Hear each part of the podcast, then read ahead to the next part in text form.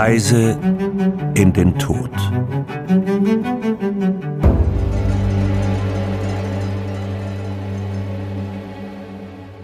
Herzlich willkommen bei unserem internationalen True Crime Podcast mit mir, Paulina Kraser. Und Laura Wohlers. Wir sind Journalistinnen und wie die meisten von euch wissen, beschäftigen wir uns normalerweise mit wahren Verbrechen aus Deutschland.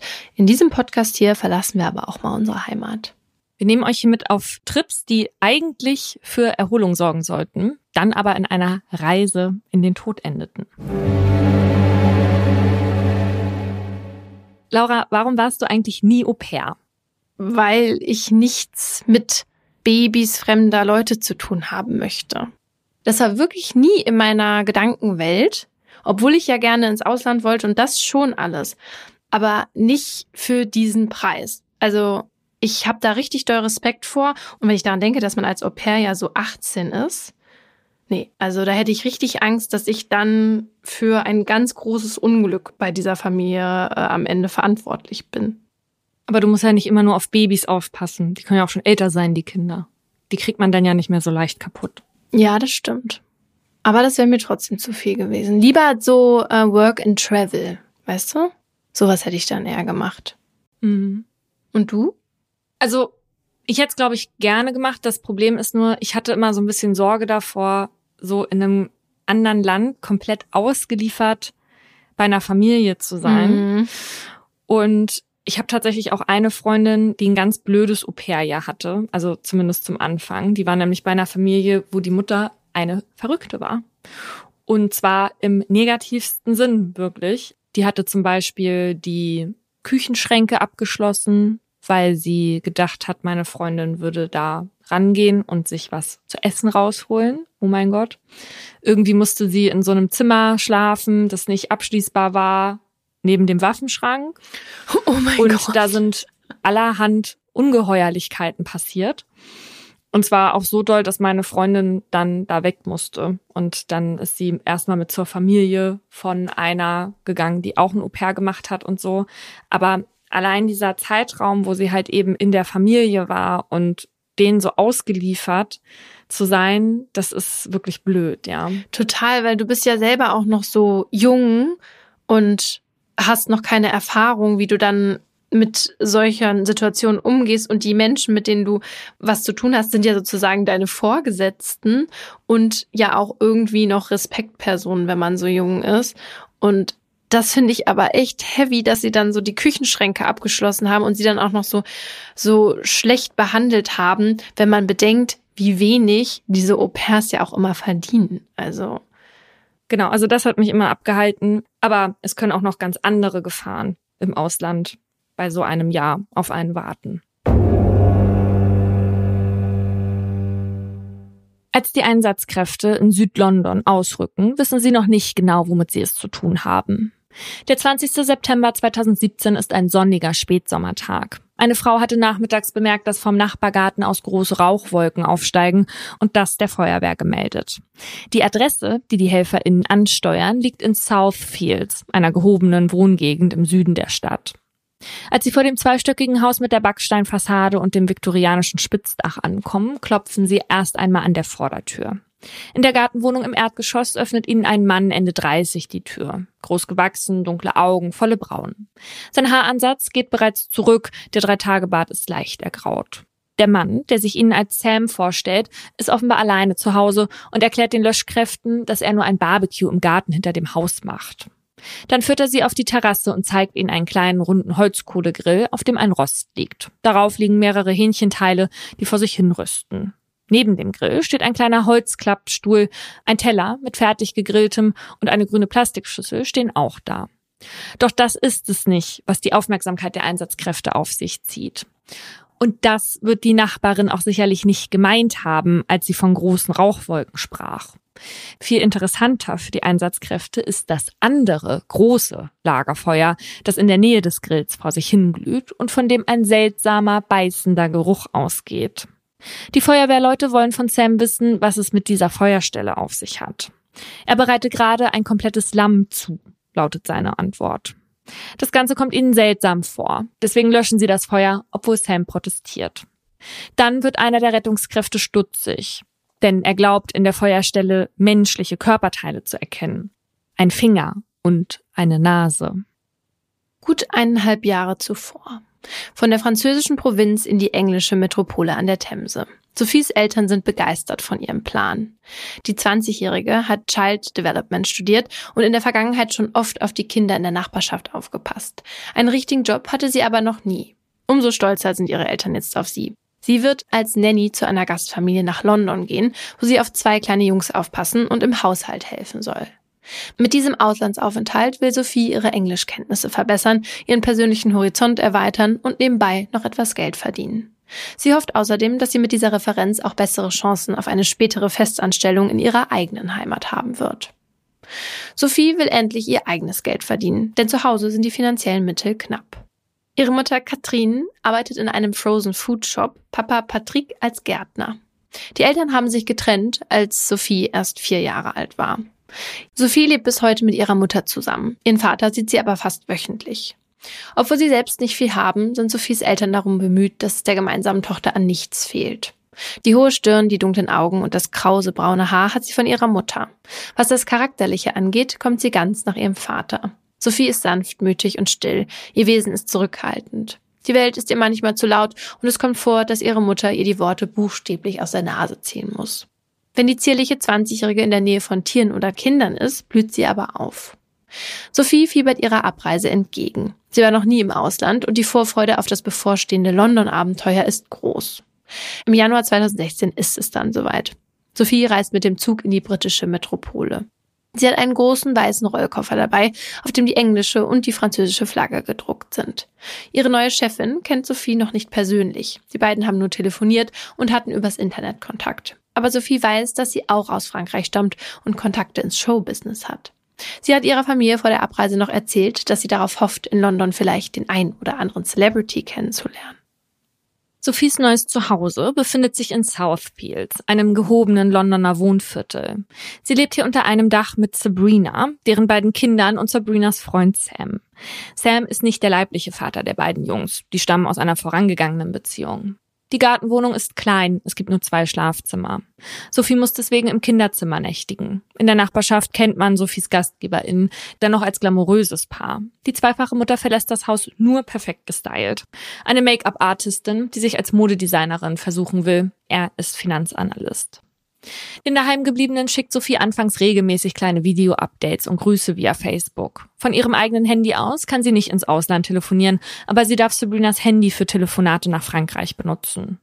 Sophie mag die Familie. Besonders fasziniert ist sie aber von der selbstbewussten Sabrina. Bei einem Telefonat mit Sophies Mutter erzählt Sabrina sogar, dass Sophie ihr ebenfalls ans Herz gewachsen ist und sie in der 20-Jährigen sowas wie eine kleine Schwester sieht. Sophie bekommt Schminktipps von Sabrina, sie will sie ein wenig aufhübschen. Nach einem Umstyling schießt Sabrina Fotos von der neuen Sophie. Diese teilt Sophie wenig später stolz auf Facebook. Die Fotos haben nicht mehr viel gemein mit der kindlich wirkenden jungen Frau aus der Provinz. Das naturkrause Haar ist zu großen Locken aufgedreht, die Brille mit den länglichen Gläsern und dem feinen Gestell ist von der Nasenspitze verschwunden und anstelle der ausgebeulten T-Shirts treten jetzt figurbetonte Tops. Während die meisten Nannies aus der Nachbarschaft lose befreundet sind und am Wochenende zusammen ausgehen, hält sich Sophie bei den Gleichaltrigen zurück. Sie wird im Viertel oft zusammen mit den Kindern gesehen und verbringt sogar ihre Freizeit am liebsten im Kreis ihrer Gastfamilie. Die Bezahlung hält sich im Rahmen. 50 Pfund pro Woche waren eigentlich vereinbart, aber manchmal bleibt ihr Lohn auch aus. Sophie ist genügsam, sie vermutet, dass Sabrina gerade knapp bei Kasse ist. Nach einigen Monaten werden die NachbarInnen jedoch stutzig. Von der neuen, aufblühenden Sophie scheint nicht mehr viel übrig zu sein. Sie wird immer dünner. Ihr natürlich schlanker Körper wirkt zusehends ausgezehrt. Sophie trägt tagelang dieselbe Kleidung. Das braune Haar sieht stumpf und ungekämmt aus. Über ihren Blick hat sich eine seltsame Leere gelegt. Die Leute im Viertel vermuten anfangs nichts Schlimmes. Vielleicht ist das junge Au pair mit der Betreuung von zwei kleinen Kindern auf Dauer auch einfach nur überfordert. Michael Croner, der einen Imbiss im Viertel betreibt, versorgt Sophie immer mit einer großzügigen Gratisportion Pommes und einem Softdrink, wenn sie vorbeikommt. Sie wirkt zusehends gehetzt, schlingt das Essen in sich hinein. Michael vermutet, dass sie alle Hände voll zu tun hat und ihre Pausen so kurz wie möglich halten will. Aber es irritiert ihn irgendwie, dass das Kindermädchen nicht nur gestresst, sondern auch noch völlig ausgehungert wirkt. Ihm entgeht auch nicht, dass Sophie manchmal Tränen in den Augen hat, wenn sie vor seinem Imbiss steht. Deshalb versucht er, mit ihr ins Gespräch zu kommen, wenn sie ohne die Familie unterwegs ist. Michael will dann wissen, was los ist, aber er dringt nicht zu ihr durch. Sophie ist schüchtern. Es scheint, als sei sie durch eine unsichtbare Mauer von den Menschen da draußen getrennt. Einmal vertraut sie Michael an, dass sie geschlagen wurde, aber sie will nicht erzählen, wer ihr wehgetan hat. Obwohl Sophie es nicht ausspricht, vermutet Michael, dass der Ursprung allen Übels in ihrer Gastfamilie liegt. Er bietet Sophie an, ihr zu helfen und einen anderen Job für sie zu finden, aber sie nimmt das Angebot nicht an. Tage später wird Michael dann Zeuge einer befremdlichen Szene. Er beobachtet eine Auseinandersetzung vor seinem Imbiss. Sabrina schreit auf Französisch auf Sophie ein. Die junge Frau gibt keine Widerworte. Der Gastronom versteht nicht, was gesprochen wird, aber er vermutet, dass es um sein Hilfsangebot geht. Denn Sabrina wendet sich plötzlich an ihn. Sie zischt in scharfem Ton, dass Sophie nur eine, Zitat, fucking Bitch ist, die auf die Tränendrüse drückt und Männer nach Strich und Faden ausnutzt. Michael bleibt mit einem unguten Gefühl an seinem Fish and Chips Stand zurück. Sophie wird danach immer seltener draußen gesehen. Sie bringt lediglich noch den älteren Sohn zur Schule und holt ihn ab und erledigt kleine Einkäufe für die Familie. Sophie wird mehr und mehr unsichtbar, bis sie Anfang September 2017 schließlich völlig von der Bildfläche verschwindet. Knapp zwei Wochen später macht die Nachricht darüber, dass es jetzt jemand mit einem übelriechenden Barbecue übertreibt und die Flammen hochlodern, im Viertel die Runde. Eine Nachbarin von Sabrina und Sam hat Angst, dass das Feuer auf ihr Grundstück übergeht und informiert die Feuerwehr. Am Nachmittag des 20. September fahren in der beschaulichen Wohngegend nicht nur zwei Löschfahrzeuge vor. Neugierige Augen beobachten, wie binnen kürzester Zeit die ganze Straße mit weiß-rotem Sicherheitsband abgeriegelt wird. Fünf bis sechs Polizeiwagen sind auf einmal vor Ort. Uniformierte mit schwarzen Sicherheitswesten machen ernste Gesichter und schwirren zwischen dem Grundstück, auf dem das mutmaßliche Barbecue stattfand, und ihren Fahrzeugen hin und her. Kurze Zeit später fährt ein weißer Van vor, aus dem mehrere Leute aussteigen. Alle tragen Schutzanzüge und Handschuhe. Einer hat eine große schwarze Digitalkamera dabei, die an einem Tragegurt befestigt um seinen Hals baumelt. Die AnwohnerInnen verfolgen das Geschehen von ihren Fenstern und Grundstücken aus. Spätestens ab diesem Moment ist allen klar, dass hier nicht einfach ein Grillfest im Garten aus dem Ruder gelaufen ist. Die Lage muss ernst sein, denn sie beobachten weiter, wie Sabrinas Freund Sam von der Polizei nach draußen eskortiert wird. In Handschellen. Danach tragen die Menschen in den Schutzanzügen etwas auf einer Bahre raus. Das etwas ist mit einer weinroten Plane bedeckt und die Konturen darunter lassen eine menschliche Silhouette erahnen. Was die NachbarInnen zu diesem Zeitpunkt vermuten, ist für die Einsatzkräfte bereits Gewissheit. Sie haben soeben eine menschliche Leiche geborgen. Sie wurde durch das Feuer so stark entstellt, dass auf den ersten Blick nicht mal das biologische Geschlecht erkennbar war. Die ersten Kräfte hatten vermutet, dass es sich bei der toten Person um ein Kind handelt, weil der Körper so klein ist, aber die Ermittelnden werden schnell eines Besseren belehrt. Die ersten polizeilichen Befragungen in der Nachbarschaft ergeben nämlich, dass nur eine Person aus dem Haushalt schon seit Tagen nicht mehr draußen gesehen wurde. Das junge Au pair aus Frankreich, Sophie. Die beiden kleinen Jungen, die unter der Wohnadresse gemeldet sind, kehren im Tagesverlauf quietschlebendig zur Gartenwohnung zurück, zusammen mit ihrer Mutter. Sabrina hatte den Tag mit ihren Kindern im Park verbracht. Zurück zu Hause wird sie von einem Polizeiaufgebot empfangen und erfährt, dass ihr Lebensgefährte wegen Mordverdachts festgenommen wurde. Die Ermittlenden wollen von ihr wissen, wo das französische Au pair ist, das sie bei sich aufgenommen haben. Sabrina erzählt, dass das Kindermädchen nicht mehr bei ihnen wohnt. Sophie sei schon vor ein paar Tagen zurück nach Frankreich gereist. Die Dame des Hauses wirkt auf den ersten Blick überzeugend. Aber es gibt etwas, das die Einsatzkräfte am Wahrheitsgehalt ihrer Aussage zweifeln lässt. Denn das Forensikteam hatte nicht nur einen verbrannten Körper aus der Brandstelle geborgen. In der Asche wurden auch die verkohlten Überreste eines Brillengestells und ein grünes Armband gefunden. Die Befragungen in der Nachbarschaft hatten ergeben, dass die Gegenstände Sophie gehörten. Es deutet alles darauf hin, dass es sich bei der Toten um Sophie handelt und dass Sabrina lügt. Sie folgt ihrem Freund noch am selben Abend in die Untersuchungshaft. Die britischen Ermittelnden kontaktieren indessen ihre KollegInnen in Frankreich. Sie sollen Sophies Eltern vorsichtig darauf einstimmen, dass ihre Tochter allem Anschein nach nicht mehr lebt. Katrin und Patrick leben zwar nicht mehr zusammen, teilen in dieser Nacht aber denselben Albtraum.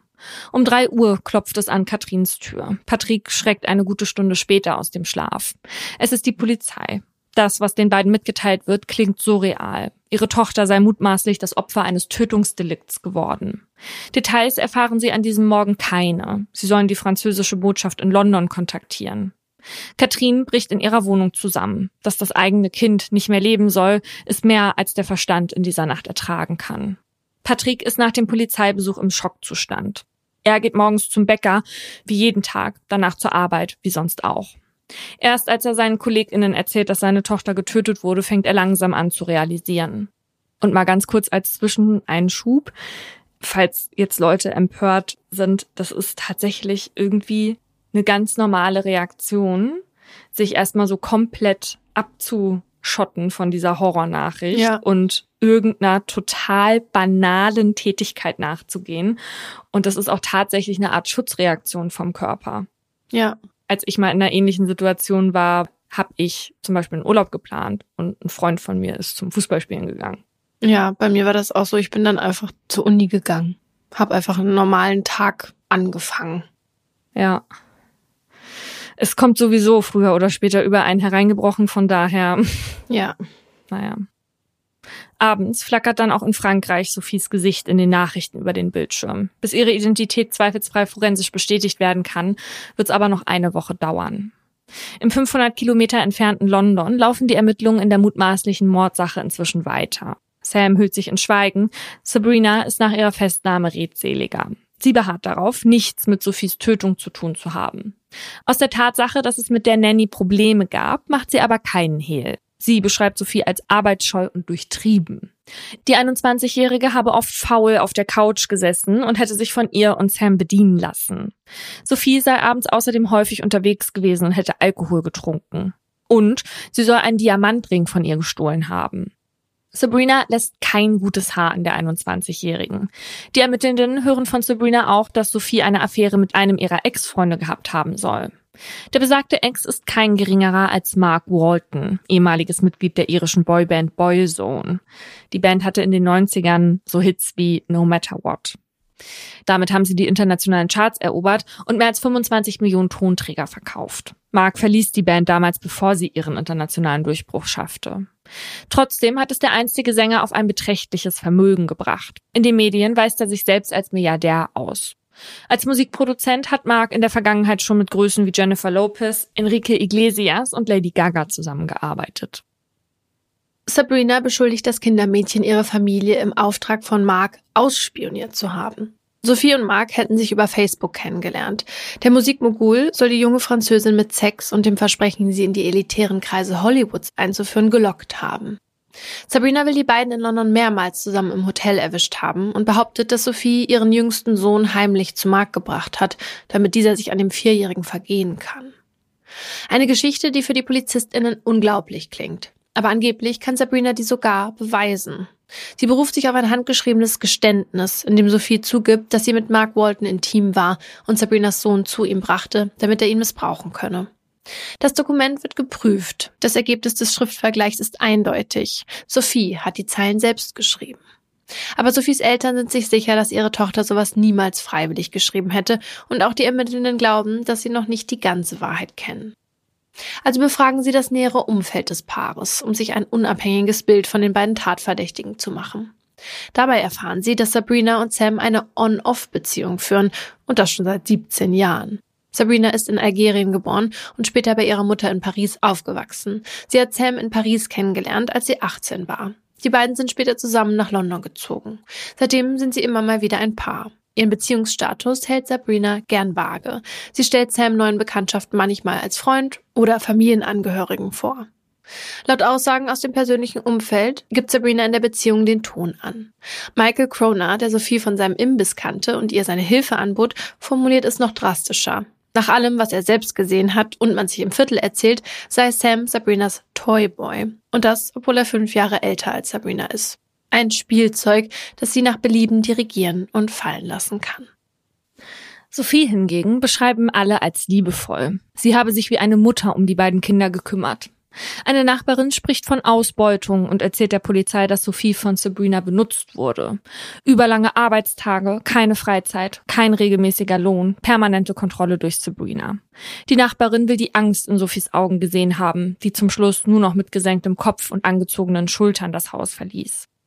Die Londoner Polizei setzt sich auch mit Mark Walton in Verbindung. Er ist kooperativ, versichert aber, dass er das Au-pair noch nie gesehen hat. Mark lebt im 8000 Kilometer entfernten Los Angeles und war zum letzten Mal vor zwei Jahren in England.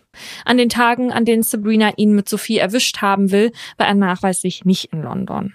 Er stellt den Ermittelnden seine Handys für eine Datenauslesung zur Verfügung und gibt die Passwörter für seine Social-Media-Accounts und elektronischen Postfächer frei. Das Ergebnis ist eindeutig. Es gibt keine Verbindung zwischen ihm und Sophie, außer den Anschuldigungen seiner Ex. Also das finde ich an dieser Stelle doch wirklich beachtlich, dass jemand solche absurden Anschuldigungen macht. Ich meine, es sind also natürlich gravierende Anschuldigungen, ja. ne? aber finde ich in diesem Fall dann auch gut, dass sie dem dann so nachgehen, ja. Ja. Aber ich weiß nicht so richtig, wie das dann zu einer toten Sophie führen sollte. Hm. Weißt du? Also. Ja, aber zumindest dazu, ja, dass man mehr die Hintergründe für ein mögliches Verbrechen erfährt, ne? Das vielleicht auch wichtig ist dann bei der Strafzumessung vielleicht? Ja, und ich meine, vielleicht wollten sie ja auch nicht ausschließen, dass Mark irgendwie mit Sam unter einer Decke steckt oder so. Keine Ahnung, ich weiß nicht. Also mich hat's auf jeden Fall gewundert, dass die da so akribisch nachgehen bei Anschuldigungen, die eine Tatverdächtige gegen das Opfer und einen möglichen Komplizen vorbringt. Mhm. Aber also ich meine jetzt auch, ich bin positiv überrascht, ne, weil wie absurd auch immer toll, dass die solchen Anschuldigungen nachgehen. Ja. Offenbar ist ja auch vor dem Tod von Sophie irgendetwas Schlimmes passiert und das gilt es jetzt aufzuklären. Ja. Dass Sabrina eine Frau mit zwei Gesichtern ist, erfahren die Ermittelnden, als Mark die Beziehung mit ihr Revue passieren lässt. Mark und Sabrina lernen sich 2011 zufällig kennen, in einer Bankfiliale in Notting Hill, einem Hippenviertel in West-London. Er steht in der Warteschlange, sie spricht mit einem Kundenberater. Als Mark dran ist, fragt er den Bankangestellten, wer die Unbekannte ist. Der Angestellte sagt ihm, dass die Frau gerade das Gleiche von ihm wissen wollte und stellt die beiden einander vor. Bei Mark ist es Liebe auf den ersten Blick. Die hübsche junge Frau mit dem langen braunen Haar und dem leichten französischen Akzent hat es ihm sofort angetan. Die beiden werden ein Paar. Nach einem halben Jahr zieht er in ihre Wohnung ein und bezahlt die 2000 Pfund Miete. Er übernimmt schnell die Rolle des Beschützers, denn Sabrina erzählt ihm, dass sie als Kind missbraucht wurde. Damals nimmt er notgedrungen hin, dass seine Freundin Stimmungsschwankungen hat und zu heftigen Wutausbrüchen neigt. Sie hat ihn in ihren Bann gezogen und Mark schwant erst spät, dass er getäuscht wird. Er findet versteckte Fotos, die Sabrina mit einem anderen Mann zeigen. Als er sie darauf anspricht, macht sie ihm eine Szene und wirft mit einem schweren gläsernen Aschenbecher nach ihm. Ein anderes Mal wird er mit einem kräftigen Faustschlag gegen den Kiefer geweckt, weil er im Schlaf geschnarcht hatte.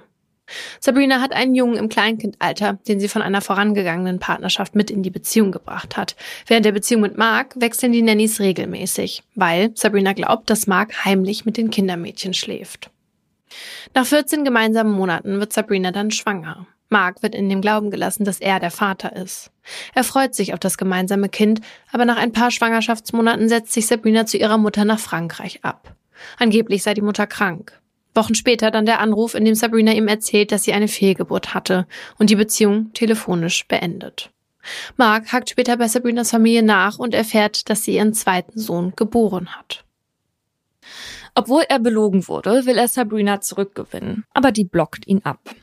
2013 zieht Mark dann von London nach Los Angeles. Er überweist seiner Ex-Freundin trotzdem weiterhin Geld und finanziert ihr den Umzug in die neue Gartenwohnung im Süden Londons.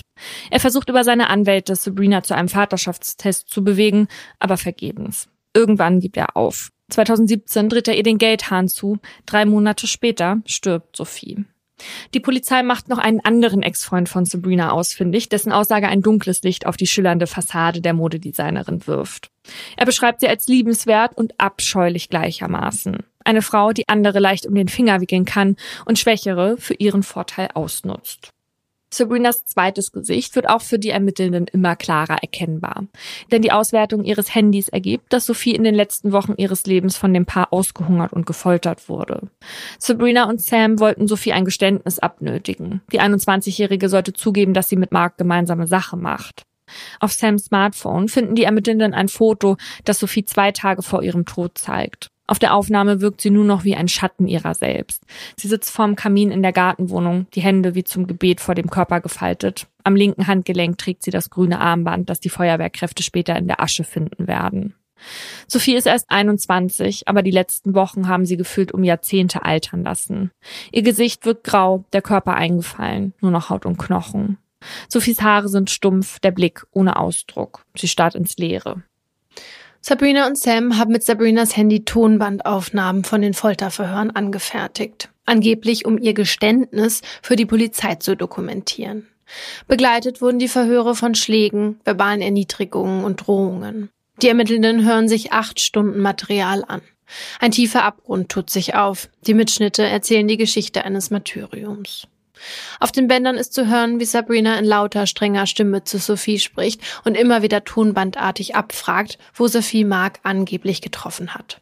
Wo ist das Haus? Wo ist das Haus? Wo ist das Haus? Los, erzähl es mir, erzähl es mir, erzähl es mir. Mach schon, sonst bringe ich dich um. Das Paar spielt augenscheinlich das guter Kopf, böser Kopf Spiel, denn auch Sam ist immer wieder auf den Aufnahmen zu hören. Mal spricht er Sophie mit sanfter Stimme gut zu, mal schreit er. Zwischendurch ist Sophies leises Schluchzen zu hören und Schläge. Dass die dumpfen Schläge, die auf den Tonbandaufnahmen zu hören sind, mit schweren Verletzungen einhergehen, zeigen die Obduktionsergebnisse. Bei der Obduktion werden fünf linksseitige Rippenfrakturen und ein Brustbeinbruch festgestellt. Die Verletzungen wurden Sophie kurz vor ihrem Tod zugefügt, mutmaßlich 36 bis 72 Stunden bevor sie starb. Außerdem ist Sophies Unterkiefer gebrochen. Der Rechtsmediziner geht davon aus, dass die Fraktur wenige Stunden oder unmittelbar vor ihrem Tod entstand. Blutergüsse am linken Arm, am Rücken und auf der Brust deuten auf ein grobes Anpacken oder Schläge hin. Auch diese Verletzungen wurden der 21-Jährigen noch bei lebendigem Leib zugefügt. Sophie hat gelitten, bevor sie starb. Eine genaue Todesursache kann nicht bestimmt werden. Der Leichnam ist zu stark verbrannt. Eine mögliche Theorie ist, dass Sophie durch die Folter ertrunken ist. Laut Sabrinas Aussage habe Sam Sophie dabei ein Handtuch in den Mund gesteckt und ihren Kopf in der Wanne immer wieder unter Wasser getaucht. Als ihr Körper später im Brand gesteckt wurde, war Sophie laut Obduktionsbericht bereits tot. Am 5. Januar 2018 gibt Sam eine erste Erklärung dazu ab. Er räumt ein, den Tod des Kindermädchens vor dreieinhalb Monaten verursacht zu haben, weist das Ganze aber als Unfall aus. Er habe nie vorgehabt, Sophie lebensgefährlich zu verletzen oder sie mutwillig zu töten. Sie sei bei einem Verhör versehentlich verstorben. Habe sie in eine volle Badewanne genötigt und ihren Kopf immer wieder unter Wasser gedrückt. Irgendwann habe er dann die Beherrschung verloren und ihr im Affekt ins Gesicht geschlagen. Der Schlag sei so stark gewesen, dass Sophie seitlich mit dem Kopf gegen die Fliesen schlug und anschließend bewusstlos ins Wasser sackte. Er habe danach vergebens versucht, sie wieder zu beleben. Im Hinblick auf den bevorstehenden Prozess versucht Sams Anwalt drei Monate später einen Deal mit der Staatsanwaltschaft auszuhandeln. Sein Mandant wäre bereit, sich vor Gericht wegen Totschlags schuldig zu bekennen, wenn die Mordanklage gegen ihn fallen gelassen wird. Die Staatsanwaltschaft lehnt ab, woraufhin Sam seine erste Aussage widerruft. Er behauptet jetzt, dass er nur geständig war, um seine Freundin zu decken. Sabrina ist schon seit Monaten in einer psychiatrischen Einrichtung untergebracht. Sie ist von der irrationalen Idee getrieben, dass sich ihr Ex-Freund und die Nanny gegen sie verschworen haben. Und Mark mit Sophies Hilfe sogar einen ihrer Söhne missbrauchte. Im Braxton Center steht sie zwar unter Aufsicht, genießt aber auch verschiedene Annehmlichkeiten und darf ihre eigene Kleidung tragen. Sam hingegen muss in der regulären Urhaft auf den Prozessbeginn warten. Nachdem immer mehr Details über die Gräueltat öffentlich bekannt werden, wird der Fall in den Medien auch unter dem Begriff Folie à deux diskutiert.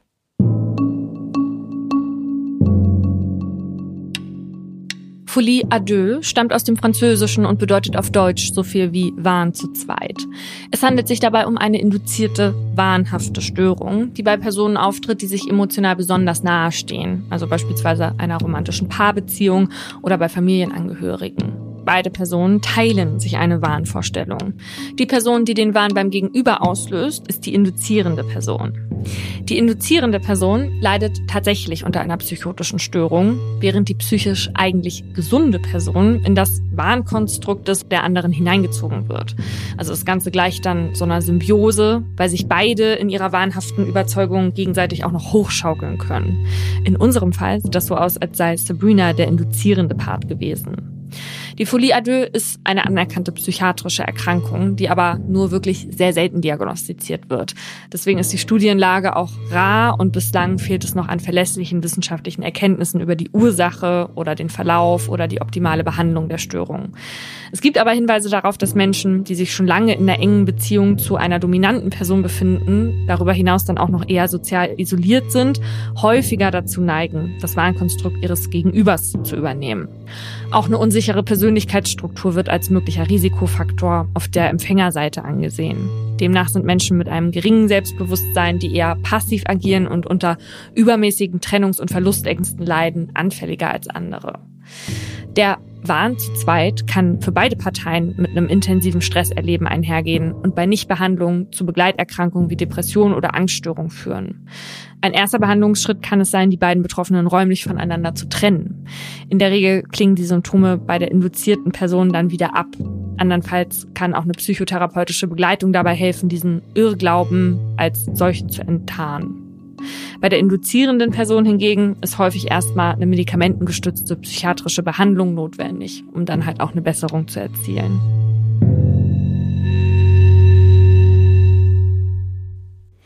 Es ist jetzt die Aufgabe des Gerichts, die Schuldfrage final zu klären.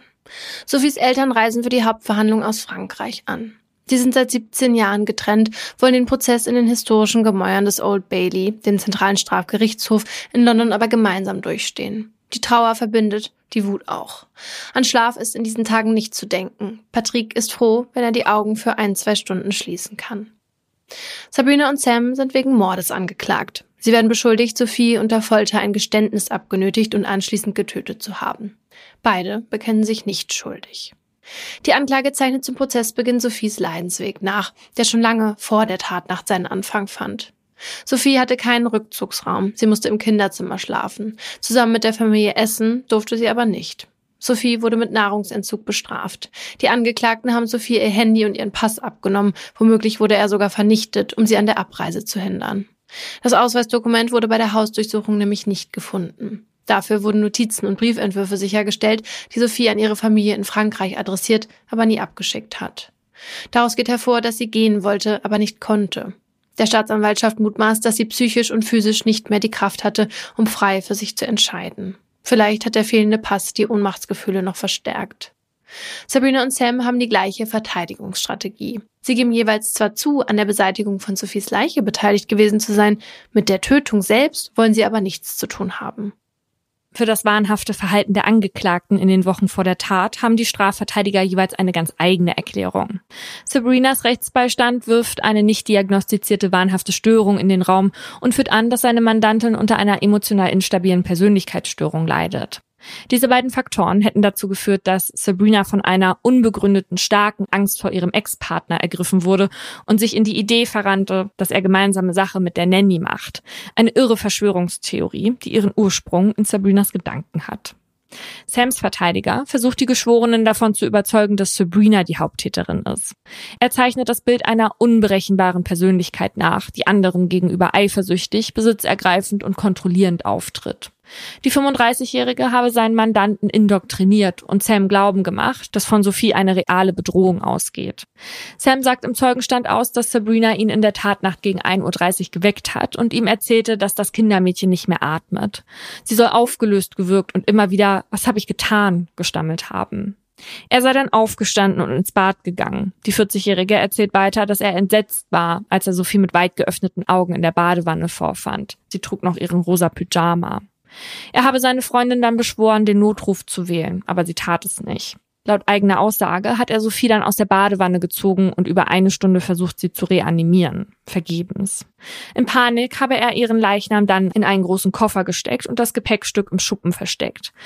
Es sei Sabrinas Vorschlag gewesen, die Leiche zu verbrennen. Er wollte erst nicht, habe aber schließlich nachgegeben. Sabrina faucht zwischendurch Mörder von der Anklagebank aus. Als Sams Verteidiger ihn fragt, wie seine aktuellen Gefühle für Sabrina sind, antwortet er, dass sie sein Leben zerstört hat. Er gibt zu, dass er bei den Verhören anwesend war, er habe aber nie körperliche Gewalt angewendet. Sabrina sei zu jedem Zeitpunkt die treibende Kraft gewesen. Eine Entschuldigung an Sophies Eltern verlässt seine Lippen während des gesamten Prozesses trotzdem nicht. Sabrina hält indessen an ihrer Erzählung fest. Die 35-Jährige behauptet im Zeugenstand, dass Sam Sophie in der Tatnacht in der Badewanne gefoltert hat, bis sie starb. Er habe sie danach geweckt und Sex von ihr verlangt. Die beiden hätten neben der Leiche dann miteinander geschlafen. Sie habe es nur über sich ergehen lassen, Sam zuliebe. Sabrina und Sam beschuldigen sich gegenseitig und behaupten, geschlafen zu haben, während der bzw. die andere Sophie im Badezimmer umbrachte. Zwei Aussagen, an denen die Staatsanwaltschaft zweifelt. Dagegen spricht nämlich die Aussage von Sabrinas älterem Sohn. Dieser hatte am Tatabend die Stimmen von beiden hinter der geschlossenen Badezimmertür gehört. Außerdem hat er Sophies Wimmern und Wassergeräusche im Badezimmer vernommen. Laut Aussage des Jungen sei sogar Wasser unter dem Türschlitz durchgeschwappt. Teil der Beweisführung gegen Sabrina und Sam sind auch die Tonaufnahmen, in denen das Paar die vorangegangenen Verhöre dokumentierte. Sie wollten die Bänder laut Sams Aussage an die Polizeibehörden übergeben, um Sophie und Mark zu überführen. Die Aufnahmen werden im Gerichtssaal vorgespielt. Auf einer Aufnahme, die wenige Tage vor Sophies Tod entstanden ist, ist etwas zu hören, was wie Peitschenschläge klingt. Laut Sam hat Sabrina die 21-Jährige mehrmals mit einem Kabel geschlagen. Sie konnte sich danach nicht mehr auf den Beinen halten. Sophie hätte medizinische Hilfe gebraucht, aber sie hat sie nicht bekommen. Nicht nach den Schlägen und auch nicht während des Hungerns. Mark Walton ist als Zeuge der Anklage geladen und für den Prozess extra aus Los Angeles angereist. Im Zeugenstand erzählt er von einer stürmischen, leidenschaftlichen Liebe, die später zum Albtraum wurde. Nachdem er Sabrina kein Geld mehr überwiesen hat, soll sie einige seiner wichtigsten Kundinnen kontaktiert haben. Sabrina habe ihn bei hochkarätigen internationalen Musikstars als pädophilen Straftäter diffamiert und extra ein Facebook-Profil angelegt, auf dem sie ihn als angeblichen Kinderschänder gebrandmarkt hat. Mark erfährt erst während des Prozesses, dass Sabrina ihn im Zeitraum von 2012 bis 2017 rund 30 Mal bei der Polizei gemeldet hat. Unter anderem soll er sich während der Beziehung sexuell an der gemeinsamen Katze vergangen haben. Wow. Kurze Anmerkung dazu. Die beiden hatten keine Haustiere. Mark erfährt auch, dass er nach der Trennung heimlich in die Londoner Wohnung seiner Ex eingebrochen sein soll und angeblich Samen von ihrem schlafenden neuen Freund geklaut hat. Wie das gehen soll, frage ich mich, aber möchte jetzt auch keine Bilder im Kopf erzeugen. Vorwürfe, die der Musikmogul vergleichsweise gelassen hinnimmt. Das, was ihn viel mehr umtreibt, ist das Entsetzen darüber, dass ein Mensch sterben musste. Sein Mitgefühl gilt Sophies Eltern. Diese versuchen vor Gericht Worte für das Unsagbare zu finden. Mutter Katrin spricht in ihrem Abschlusswort von der Würde, die die Angeklagten ihrer Tochter nahmen und von dem Schmerz, den sie ertragen musste. Die beiden Menschen, die ihr Kind auf dem Gewissen haben, sind für sie nichts anderes als Monster. Monster, die Sophie seelisch und körperlich gebrochen haben. Für Vater Patrick ist das, was die beiden seinem schüchternen Mädchen angetan haben, unbegreiflich und unverzeihlich. Die beiden haben ihre Tochter verloren und müssen sich zum Prozessende hin auch noch den makaberen Inhalt eines Entschuldigungsbriefs über sich ergehen lassen, den Sabrina an die tote Sophie verfasst hat und vor Gericht vorträgt. Zitat. Liebe Sophie, möge Frieden mit dir sein. Es tut mir zutiefst leid, was passiert ist. Wir haben auch viele gute Zeiten miteinander gehabt. Sophie, ich bin schockiert und traurig darüber, dass du kein Teil dieser Welt mehr bist. Für mich fühlt sich das alles wie ein böser Traum an, aus dem ich am liebsten aufwachen würde. Ich leide jeden Tag, wenn ich an dich denke und das, was dir widerfahren ist. Ich wünschte, ich könnte die Uhr zurückdrehen und du wärst noch am Leben. Sophie, ich wünsche mir, dass die Dinge anders gelaufen wären und dass du in Frieden ruhst. Die Geschworenen beratschlagen sich sechs Tage lang, bevor sie am 24. Mai 2018 zu einer Einigung kommen. Die zwölfköpfige Jury befindet Sabrina einstimmig des Mordes schuldig. Ihren Freund Sam mehrheitlich mit zehn zu zwei Stimmen. Tränen rinnen über Sams Wangen, als der Schuldspruch ergeht. Er blickt still zu Boden. Anders Sabrina. Sie wird hysterisch, schreit Kopfschütteln immer wieder Nein in den Saal. Auch dann noch, als sich der Richter mit tröstenden Worten an Sophies Eltern wendet. Er stellt abschließend fest, dass die Anschuldigungen gegen ihre Tochter frei erfunden waren. Der Vorsitzende sagt, dass Sam zwar nicht die treibende Kraft war, aber auch nicht unter Zwang stand. In seiner Urteilsbegründung führt er an, dass Sabrina ihn mit ihrer Verschwörungstheorie zwar beeinflusst hat, aber Sam auch ein intelligenter, gebildeter Mann war, der sich des bizarren Verhaltens seiner Freundin bewusst war. Er wusste, dass Sophie angegriffen wurde und medizinische Hilfe brauchte. Aber er schritt nicht ein und versuchte später sogar noch Sabrinas gewalttätiges Verhalten zu verschleiern. Zudem war er nachweislich aktiv an den Verhören beteiligt, was der Richter strafverschärfend wertet. Laut Ansicht des Richters hat Sabrina nicht aus einem spontanen Impuls heraus gehandelt, sondern über einen längeren Zeitraum hinweg absichtlich und vorsätzlich Gewalt gegen Sophie ausgeübt. Sabrina war augenscheinlich von Rachewünschen getrieben, die sie gegen ihren Ex-Freund Mark Walton hegte. Bei Sabrina wurde eine Persönlichkeitsstörung diagnostiziert und sie litt offenbar unter wahnhaften Vorstellungen. Dennoch befindet der Richter sie für schuldfähig. Die Gewalt und die Grausamkeit, die die Angeklagte der eingeschüchterten Sophie gegenüber an den Tag gelegt hat, sind laut psychiatrischen Gutachten nicht auf die wahnhaften Überzeugungen zurückzuführen. Vielmehr war der Wunsch, sich am Ex zu rächen, der Motor ihres Handelns. Er war finanziell nicht mehr verfügbar. Sophie wurde von den Angeklagten gemeinschaftlich und systematisch misshandelt, bis sie starb. Deshalb werden beide zu einer lebenslangen Haftstrafe verurteilt. Eine Entlassung auf Bewährung wird frühestens nach 30 Jahren möglich sein. Im idyllischen Southfields halt Sophies Fall nach. Was sich über Wochen hinweg hinter verschlossenen Türen zugetragen hat, übersteigt die Grenzen des Fassbaren. Dennoch mischen sich unter das Entsetzen leise Selbstvorwürfe. Denn dass irgendwas mit Sophie nicht stimmt, haben viele im Viertel bemerkt. Beherzte Zivilcourage, ein Begriff, den manche für sich neu überdenken werden.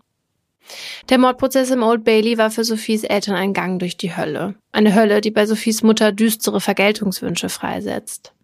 Ich hätte mir die Todesstrafe gewünscht. Ich hätte sie auf dem Scheiterhaufen verbrennen lassen, bei lebendigem Leib. Das hätten sie verdient. Es klingt vielleicht grausam, aber das, was sie getan haben, ist grausamer. Gedanken einer verletzten Mutter, die die britische Tageszeitung The Sun zitiert. Der Schuldspruch war hart. Trost spendet er aber nicht, wie Patrick im Interview für das Online-Magazin Daily Mail erklärt. Die Bilder, die während der Verhandlung gezeigt wurden, haben sich tief bei ihm eingebrannt. Er will nicht an den ausgezehrten Körper seiner Tochter denken, an die Schläge, die Folter. Er will nicht daran denken, dass sein Mädchen im Stillen gelitten und sich niemandem anvertraut hat. Patrick wehrt sich dagegen, dass das Bild eines bis zur Unkenntlichkeit verkohlten Körpers die letzte Erinnerung an sein Mädchen ist. Der letzte gemeinsame Moment, den beide vor Sophies Abreise nach England hatten, war begleitet von Stolz und Freude. Patrick hat ihr gut zugesprochen, die Reise würde ihren Horizont erweitern. Sophie hat gelächelt.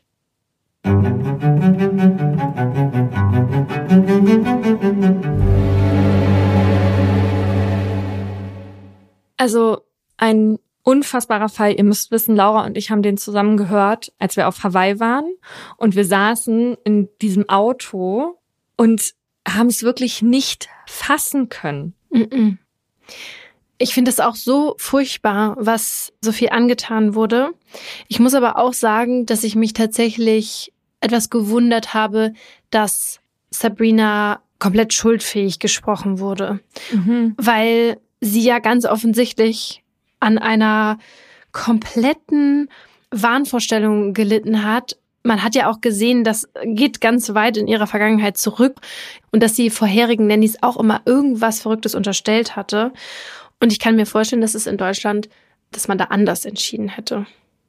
Mir tut einfach Mark Walton auch so furchtbar leid, weil am Ende muss er sich ja auch mit dem Gedanken auseinandersetzen, mal abgesehen davon, dass er einfach die ganze Zeit mit dieser Frau zusammen war und wahrscheinlich davon auch einen richtig krassen Schaden davon getragen hat, dass er vielleicht am Ende irgendwie so ein bisschen ausschlaggebend für dieses Überschäumen von ihr war, indem er ihr den Geldhahn zugedreht ja. hat. Weil das offenbar wirklich sie psychisch noch mehr aus dem Konzept gebracht hat und dann halt auch noch so sauer war und sich das dann halt auf Sophie übertragen hat. Ja. Weil sie ja offenbar dachte, die macht mit ihm irgendeine gemeinsame Sache oder so. Und dann finde ich aber auch wirklich, also was das für den auch bedeutet hat, ne, dass er irgendwie sich ja was aufgebaut hat mit seiner Karriere und dann da solche Anschuldigungen von ihr verbreitet werden, von einem Menschen, den du ja mal dachtest zu kennen und den du mal geliebt hast. Ja.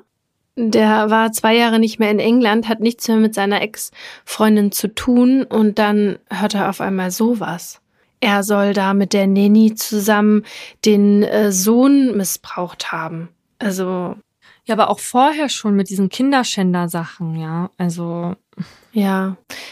Aber wie krass ist auch einfach diese Beziehung zwischen Sam und Sabrina gewesen. Also, dass der das dann alles so mitgemacht hat, weil es wurde ja jetzt auch vor Gericht nicht offiziell bestätigt, dass die so einen Wahn zu zweit hatten, ne? Mhm. Und ich frage mich halt wirklich, wurde der da so reingezogen, dass der das am Ende auch wirklich geglaubt hat, also dass von Sophie eine Gefahr ausgeht oder ob es ihm auch irgendwie doch am Ende gefallen hat, das Ganze. Ja, man weiß es nicht, aber ich bin einfach froh, dass beide verurteilt worden sind dafür. Und ich finde es am Ende auch in Ordnung, dass gesagt wurde, die wussten, dass das, was sie taten, falsch war. Und ja. das reicht mir auch. Das war Reise in den Tod. Eine Produktion von Podimo mit Laura Wohlers und Paulina Kraser.